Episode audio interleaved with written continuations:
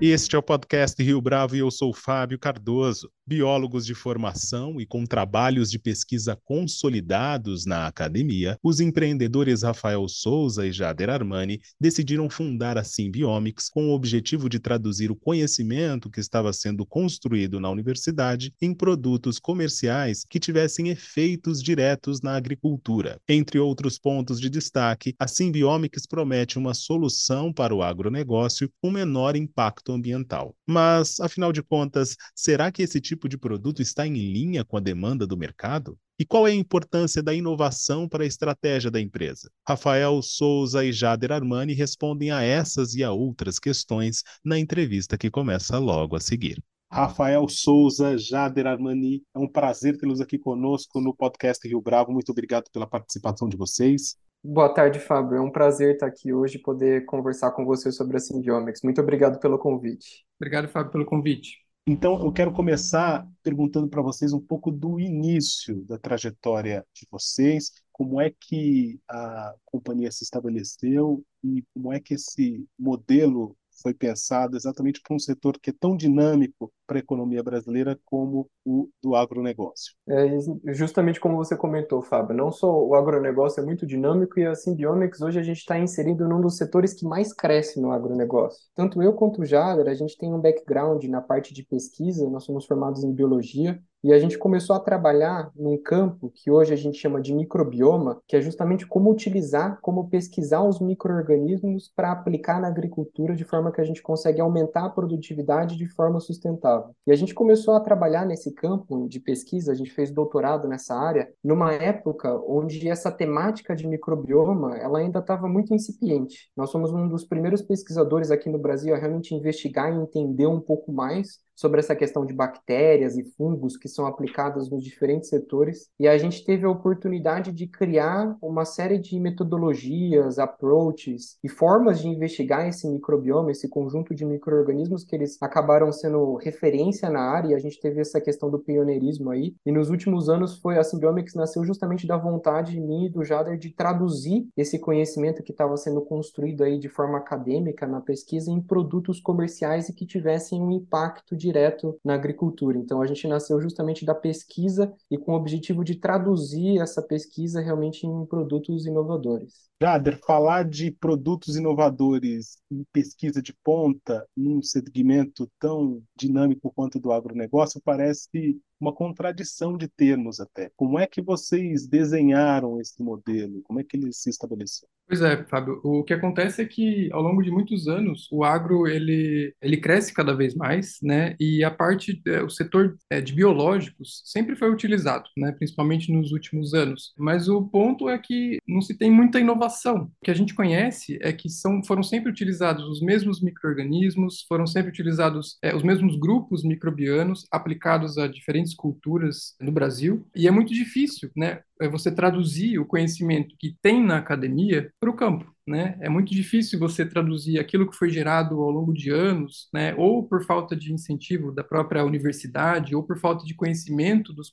dos, do próprio pesquisador, entender que ele pode traduzir aquilo para produtos inovadores. Então, de fato, é um desafio, né? Você aplicar e colocar aquilo que você desenvolveu ao longo dos anos no campo. Então, a gente fica muito contente em ter essa vontade que a gente desenvolveu ao longo da nossa pesquisa em, em colocar tudo que a gente trouxe de bagagem em produtos inovadores. E acho que até para complementar um pouco do que o Jader comentou, Fábio, eu acho que a gente pode trazer um exemplo que ele acaba concretizando ou tornando isso concreto, né? Esses produtos biológicos que a gente está comentando nada mais são do que micro-organismos que são aplicados na planta, na semente, para aumentar a produtividade de forma sustentável. O que, que eles fazem? Eles substituem, por exemplo, fertilizantes químicos, agroquímicos e assim por diante. Então, ao invés de você aumentar a quantidade de fertilizante químico, você pode substituir esse fertilizante químico por um microorganismo que vai fornecer o nutriente que a planta precisa. Ao invés de você aumentar a quantidade de agroquímicos que você usa para proteger contra patógenos, pragas e assim por diante, você pode substituir aquele agroquímico por um microorganismo, no bactéria, um fungo, que vai proteger a planta contra o patógeno. Então, a gente está falando de uma de uma solução que tem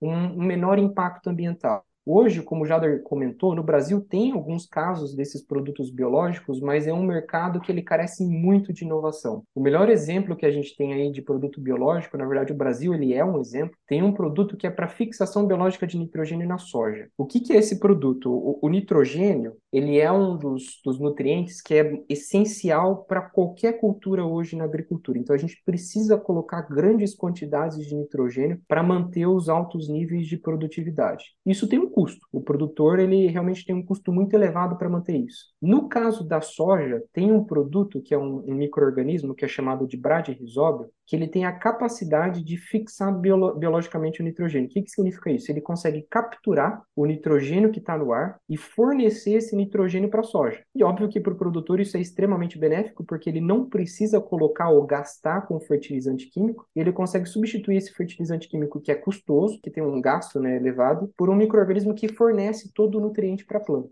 No Brasil, mais de 80% da área plantada de soja, ela se utiliza dessa tecnologia. E no Brasil, como é um dos principais exportadores e produtores aí de soja, a gente está falando de mais de 30 milhões de hectares utilizando essa tecnologia. E a gente tem uma estimativa de que aproximadamente tem uma economia para o produtor de 10 bilhões de dólares. Então a gente está falando de uma tecnologia que gera uma economia para o produtor de 10 bilhões de dólares. Mas tem um problema. Literalmente, todas as empresas hoje no mercado, maior parte das empresas, elas estão comercializando exatamente o mesmo tipo de tecnologia como o Jader comentou. Exatamente a mesma cepa microbiana. E, obviamente, como está todo mundo vendendo a mesma coisa, sem realmente ter uma inovação, você tem uma captura de valor muito pequena. Então, a gente está falando de uma tecnologia que tem um potencial de 10 bilhões de dólares, mas tem de retorno para essas empresas apenas ao redor de 60 milhões de dólares. Ou seja, como não tem inovação, como você está sendo comercializando sempre mais do mesmo, acaba que você não tem captura de de valor. E é justamente nessa ponta que a Symbiomics quer trabalhar. A gente está trazendo a inovação desse mercado de biológicos para criar produtos que sejam disruptivos e realmente agregar valor não só para o produtor, mas para os clientes também da Symbiomics que querem comercializar esse produto.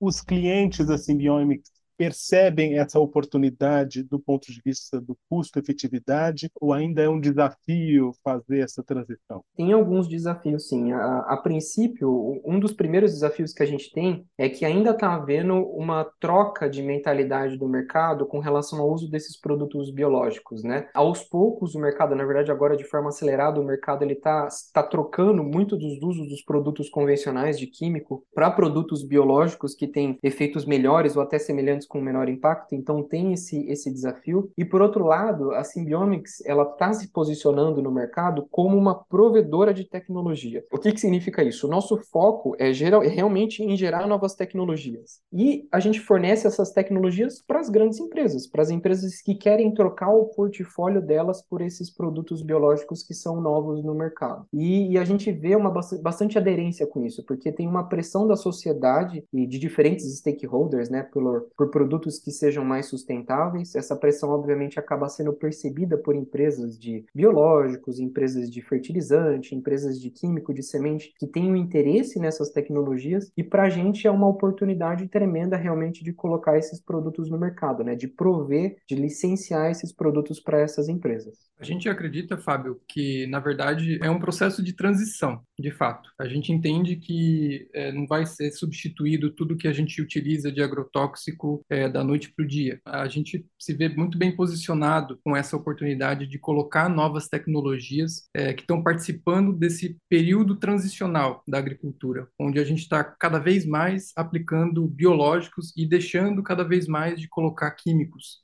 nas culturas que a gente tem. E a Symbiomics ela acaba trazendo aí o melhor dos dois mundos, né? O, o, mundo técnico, que com certeza com a nossa plataforma a gente consegue gerar esses produtos que são diferenciais, e o outro mundo que é o mundo realmente da nossa estratégia de negócios. Como eu falei, a nossa estratégia aqui é fornecer a tecnologia e, e, obviamente que a gente consegue ter acesso a diferentes mercados, né? Não só no Brasil, mas também tem mercados americanos, europeu e aqui na América Latina também em outros países que têm um super interesse em acessar, em ter acesso dessas tecnologias que a Symbiomics está desenvolvendo hoje. Eu entendo, Rafael e Jader, que essas soluções baseadas na natureza têm bastante apelo junto à cúpula do clima e do ponto de vista do mercado exterior, ou seja, fora do Brasil, vocês sentem que existe, exatamente por conta dessa pressão ambiental, vamos chamar assim, Existe mais Sim. demanda ou a gente está falando de uma equivalência do Brasil para com esses países potenciais exterior que possam ser clientes de vocês? A nossa percepção é que é, acontece essa pressão em diferentes níveis da sociedade a depender do, do mercado. Né? Eu vou dar o um exemplo aqui do mercado europeu, que acho que tradicionalmente a gente escuta ter e vê realmente que há uma maior pressão por práticas que sejam sustentáveis, ou seja, eles exigem, por exemplo, que a chegada de produtos lá é, estejam relacionados a silos de qualidade, a práticas de sustentabilidade, a produtos que não tenham ou que tenham um menor impacto ambiental, um menor impacto para a saúde humana. Eu acho que de uma forma mais é, tradicional o mercado europeu acaba tendo bastante dessa demanda e obviamente que isso acaba espirrando aqui na América Latina como sendo um dos principais produtores agrícolas do mundo e a mesma coisa acontece nos Estados Unidos. A gente vê que mercados como o do Brasil, é, esse tipo de, de demanda, esse tipo de pressão, ele está começando a aparecer. Isso acontece não só de, dos consumidores que realmente colocam essa pressão para essas práticas que têm um menor impacto, mas também dos produtores aqui no Brasil. A gente vê um, uma crescente dos produtores entenderem da necessidade realmente das,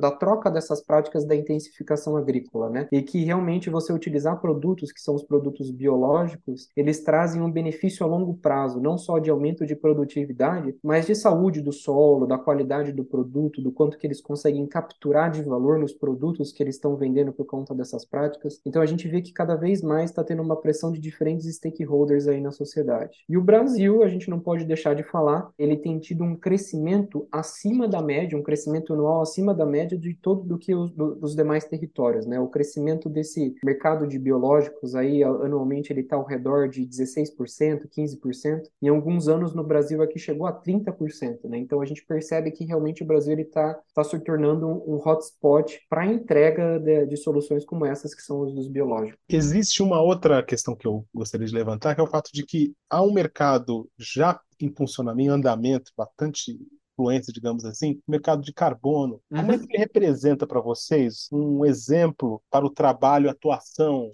daquilo que vocês têm, têm praticado? É, eu posso trazer um exemplo de um, uma linha de, de produtos que a gente tem atuado e que acho que ela exemplifica bem isso. A, a, agricultura hoje, sem dúvida, ela é um dos setores, uma das indústrias que mais afetam, que mais emitem é, gases de efeito estufa globalmente. Só para você ter ideia, o exemplo que eu trouxe aqui do nitrogênio, o fertilizante nitrogenado, justamente aquele que é um dos necessários para manter os altos níveis de produtividade, tem um dado de que para cada quilo de fertilizante nitrogenado utilizado na agricultura, são emitidos 10 10 quilos de gases de efeito estufa equivalente. Isso por quê? Porque o processo de produção desse fertilizante ele é extremamente custoso energeticamente. Ele demanda essa energia que acaba emitindo realmente é, uma grande quantidade de gases e tem a questão da logística, do transporte, enfim, tem, tem essa carga aí de, de efeito estufa por emissão de gases, né, que é causado por conta do uso do fertilizante. A mesma coisa acontece em outras práticas, por exemplo, fertilizante fosfatado, para cada quilo que a gente usa de fertilizante fosfatado, um quilo de CO2 equivalente é emitido. Quando a gente fala em um produto biológico, um microorganismo que fixa nitrogênio, ele não tem essa, esse impacto ambiental da emissão. Então, quando a gente usa um, um microorganismo ali que fixa o nitrogênio e fornece esse nitrogênio para a planta, a gente está reduzindo drasticamente as emissões que a gente tem na agricultura. Quando a gente usa, por exemplo, um microorganismo que solubiliza o fósforo, que ele tira ali o fósforo que está no solo sem a gente precisar utilizar o fertilizante químico, você também tem essa redução. Então, os produtos que a gente tem desenvolvido, eles têm esse impacto direto no mercado de carbono, porque eles conseguem reduzir a linha base ali, né, o, o que tem normalmente que é emitido na agricultura por conta do uso desses biológicos. E obviamente que aí está um, um, campo para Symbiomics e para os produtos que a gente está desenvolvendo para capturar valor também nesse produto, né, e para o produtor converter esse valor não só aí do impacto ambiental para a sociedade, mas também esse valor para o produtor e para a cadeia produtiva. 2022 eu entendo que foi um ano de muitas conquistas para vocês. Qual foi o principal principal desafio que vocês enfrentaram e como é que vocês projetam agora 2023?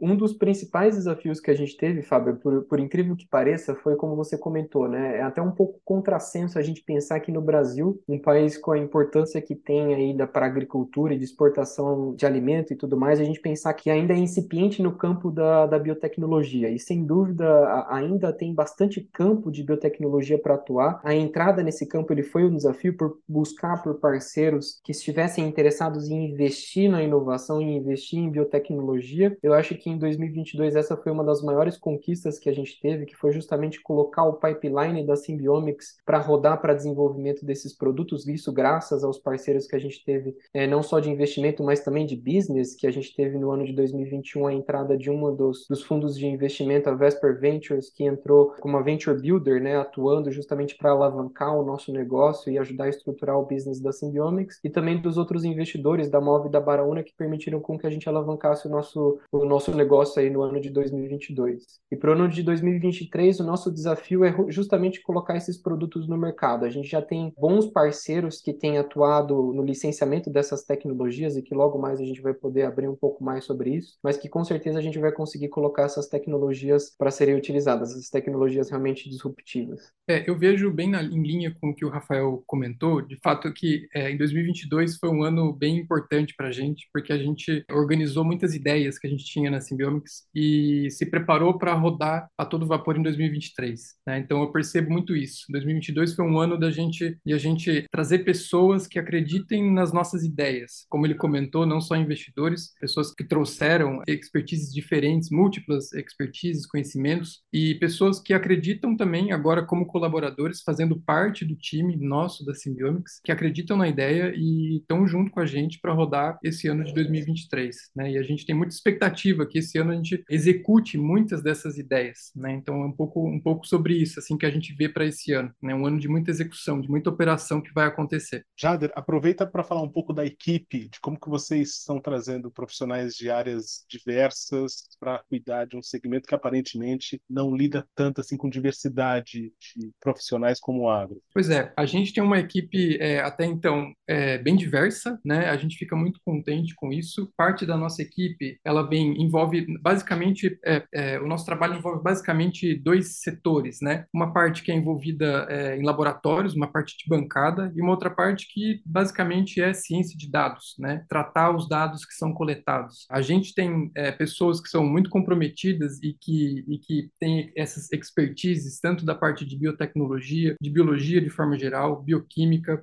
da parte biomédica que trabalha junto, junto com a gente. É, então, a gente tem, de modo geral, conseguido formar uma equipe bem diversa de colaboradores. Para esse ano, a gente está estendendo cada vez mais o nosso time, né? Então, é, a, a gente tem a perspectiva de chegar, dobrar o time que a gente tem de colaboradores, agregando novos profissionais nessas, nesses dois campos, tanto da parte de tratamento de dados quanto da parte de bancada, de laboratório em si. É curioso isso que o Jader comentou, porque realmente os profissionais que a gente tem trazido para a Symbiomics até então são pessoas que realmente trabalham em pesquisa e desenvolvimento, e como eu falei, por, até por conta da biotecnologia aqui no Brasil ela ser um pouco incipiente, agora está pegando tração, realmente a gente está conseguindo formar mercado para esse tipo de profissional. E acho que como o Jader comentou, a gente não poderia poderia ter ficado mais contente em montar o time que a gente tem atualmente, que realmente tem se empenhado e vestido a camisa aí para transformar esse uh, o nosso propósito da Symbiomics em realidade, em realmente traduzir esse conhecimento científico que foi gerado aqui no Brasil e que tem, tem sido de ponta no mundo, tem sido reconhecido pelo mundo como sendo de ponta, para traduzir isso em produto. Então, com certeza, acho que uma das grandes conquistas nossas aqui está sendo trazer e construir esse time vencedor no campo de biotecnologia.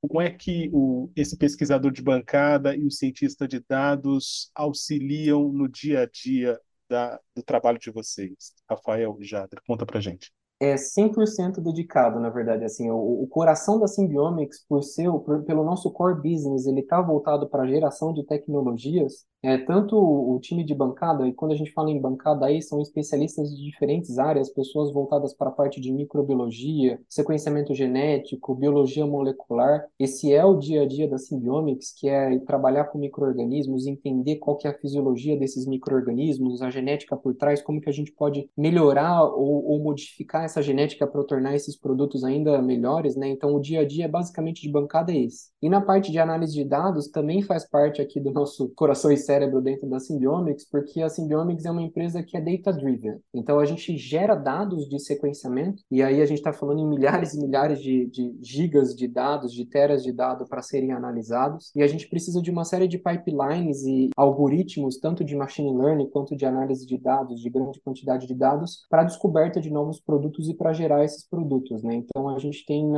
aqui dentro da, da empresa essas duas frentes sendo encabeçado por pesquisadores de ciência de dados e também pela parte de bancada que a gente chama aí, que é biologia molecular e microbiologia. Uma última pergunta. Rafael e Jader, a troca de governo preocupa, assusta, é um estímulo? Como é que vocês avaliam isso, principalmente num setor tão marcado por essa transição como o agronegócio? O, a gente acredita, a nossa visão nesse, nesse cenário, Fábio, é que essa questão de sustentabilidade, de produção agrícola, de manutenção da produção de alimentos, ela é uma temática que ela é meio, ela sempre permeia qualquer governo, né? ela é um problema que está sempre presente na sociedade. Então a gente sabe que a entrada ou a saída de governos, ela acaba é, influenciando na velocidade com que as soluções elas são feitas ou não, é, mas a nossa, a nossa percepção é que independe realmente do governo, principalmente do agronegócio, que acho que é um dos setores que que foi menos afetado pelas crises nos últimos anos, né? Então a gente acredita que independente da troca de governo ou do, das bandeiras que estão sendo levadas, essa temática de sustentabilidade, de geração de tecnologia, ela vai ser sempre uma verdade. E nesse caso agora a gente está acreditando que realmente está sendo impulsionado para gerar novas novas soluções. Em algum momento vocês tiveram medo do que vocês estavam fazendo, estavam investindo, principalmente nessa passagem da academia para um negócio tão disruptivo como esse? Olha, o frio na barriga ele sempre existe. Não tem como a gente falar que é 100% não. É, a gente sempre fica com aquele frio na barriga, mas eu acho que uma das coisas que foi bem legal no nosso caso é que como a gente estava sempre trabalhando num campo que ele era novo e trazendo um pouco das novidades que tem nessa parte de microbioma no Brasil, a gente sempre foi muito bem recebido pelas empresas ou mesmo em congressos, tanto nacional quanto internacional, que convidavam a gente e que impulsionavam e perguntavam, olha, como é que eu faço para usar essa tecnologia que vocês estão desenvolvendo aí para gerar um produto. Então, é óbvio que isso acabou impulsionando bastante a gente, mas não tem como negar que tem um pouquinho daquele frio na barriga, né? De vai dar certo ou não vai, mas uma vez que a gente percebeu que realmente era a nossa vontade, era o que a gente queria, a gente viu que era a única forma de seguir. E daí a gente decidiu realmente spin-offar e criar a Symbiomics para isso. Sim, Fábio, só complementando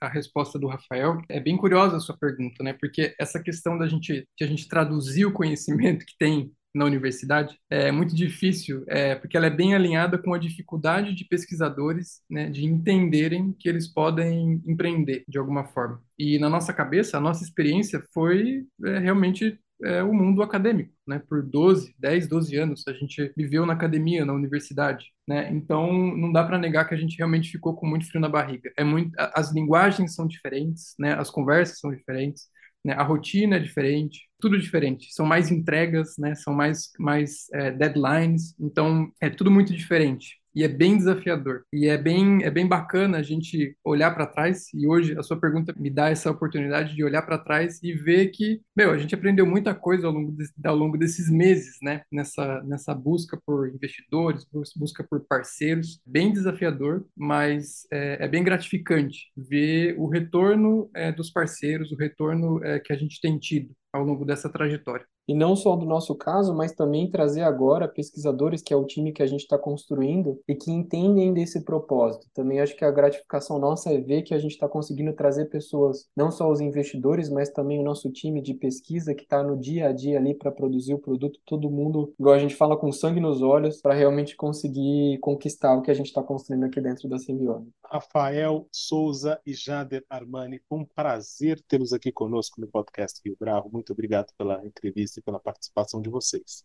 Muito obrigado, Fábio, pela oportunidade. A gente fica mega contente de poder contar um pouco sobre a Symbiomics e o que a gente está construindo aqui. Muito obrigado pela oportunidade. Obrigado, Fábio. Fico muito feliz em poder ter participado com você nessa conversa. Foi, foi muito prazeroso. E esta foi mais uma edição do podcast Rio Bravo. Ouça, comente e compartilhe. Gostou da experiência? Nós da Rio Bravo estamos aqui para lhe oferecer o conteúdo mais adequado para a sua melhor tomada de decisão. E no site www.riobravo.com.br você conhece mais a respeito da nossa história. No Twitter, o nosso perfil é @podcastriobravo.